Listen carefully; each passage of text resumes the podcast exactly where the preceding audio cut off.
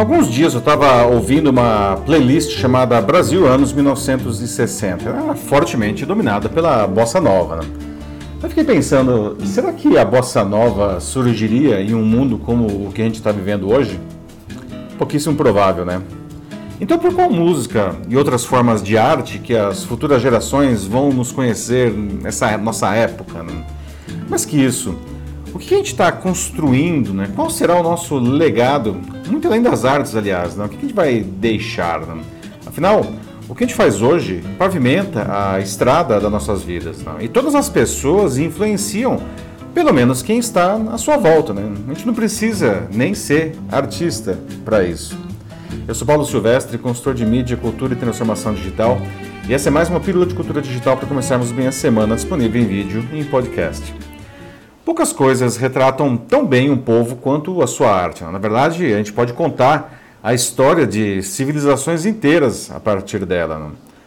A bossa nova ela surgiu na zona sul do Rio de Janeiro no final dos anos 1950, evoluindo do samba e com inspiração do jazz. Foi criada por universitários de classe média e as suas letras traziam temas descompromissados do cotidiano daquelas pessoas, né?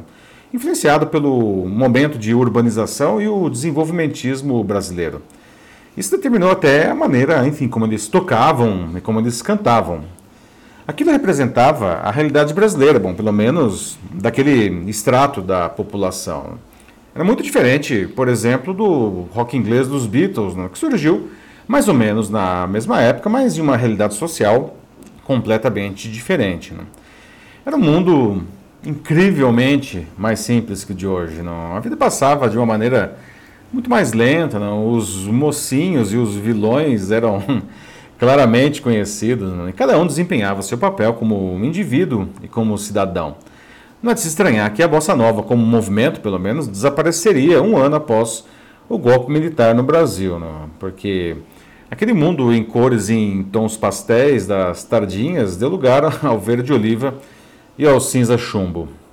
Foi quando surgiu a MPB, que incluía temas mais politizados em suas composições, não? e não podia ser diferente. O dramaturgo irlandês Oscar Wilde escreveu que a vida imita a arte muito mais que a arte imita a vida. De fato, a vida e a arte são interdependentes, não? Daí eu olho para o nosso mundo atual. Né? Que elementos a vida atual oferece para a arte? A pandemia de Covid-19 certamente já marcou a humanidade, assim como outras grandes crises sanitárias no passado, como na gripe espanhola. Né? Eu seria capaz de apostar que nos próximos anos teremos muitos filmes e livros com histórias reais ou de ficção a partir dessa tragédia global. Mas Há muito mais que define o mundo atual ah, de maneira mais determinante que a pandemia. Não? Coisas que, aliás, surgiram bem antes dela e que vão durar muito além dela. Não? Os smartphones, as redes sociais, os buscadores, a, a, digitalização dos negócios e da nossa própria vida, por exemplo. Não? Todas são coisas incríveis que nos trouxeram grandes benefícios. Mas temos também coisas terríveis que surgiram a partir delas, não, por causa do mau uso desses recursos e da manipulação das pessoas por grupos inescrupulosos. Não.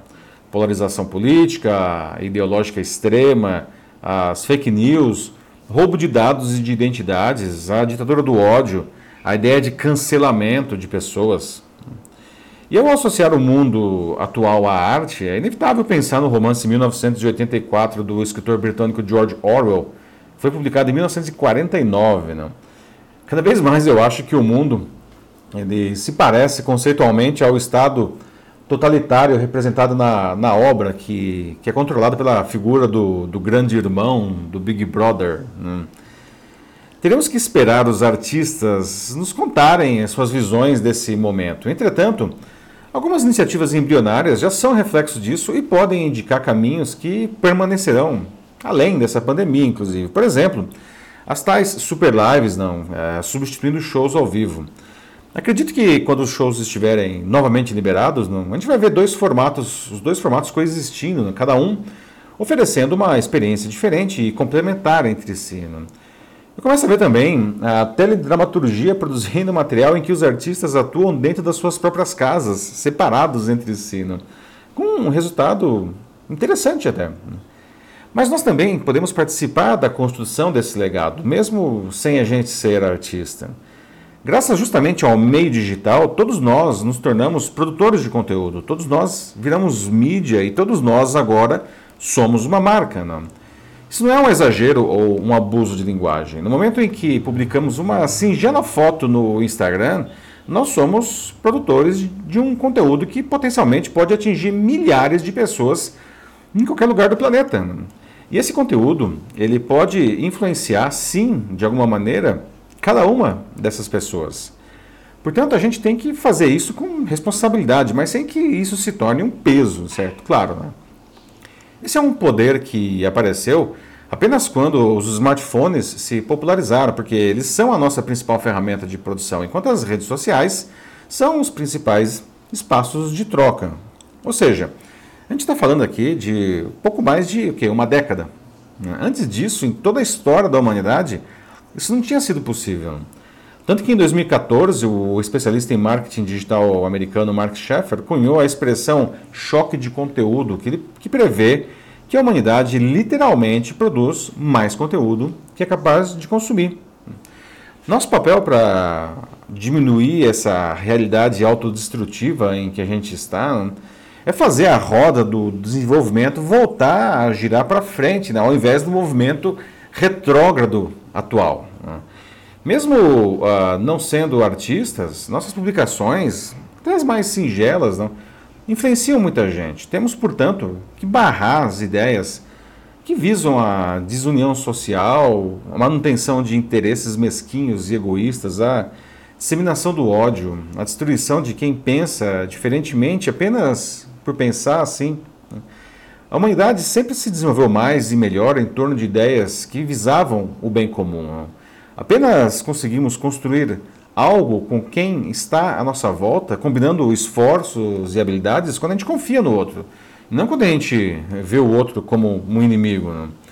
Temos que usar esse incrível poder que a tecnologia nos concedeu para despertar bons sentimentos, para que trabalhemos e nos desenvolvamos juntos. Portanto, lembre-se disso quando estiver nas redes sociais. Não, curta e muito menos compartilhe uh, conteúdos de pessoas e de grupos que pregam a supremacia de suas ideias, a desunião, o ódio. Ignora essa pessoa, essa gente, né? Deixa esse pessoal falando sozinho, e eles eventualmente vão parar de falar. Eles só continuam falando o seu discurso porque ainda tem plateia. Ao contrário, valorize quem produz um bom conteúdo, um conteúdo propositivo, construtivo, de união. Né? Além disso, Cada um de nós também pode fazer isso em nossas publicações, nas mais diferentes redes sociais. A gente não tem como reconstruir lá o, o, mundo da bossa nova, né? Porque aquilo só existiu dentro de um contexto que não pode ser refeito. Mas a gente não pode sequer pensar em um mundo do tipo 1984 ou do que foi vivido durante a época do golpe militar, não. A sociedade está nesse ciclo atual de autodestruição por ter justamente adotado alguns dos elementos daqueles modos de vida.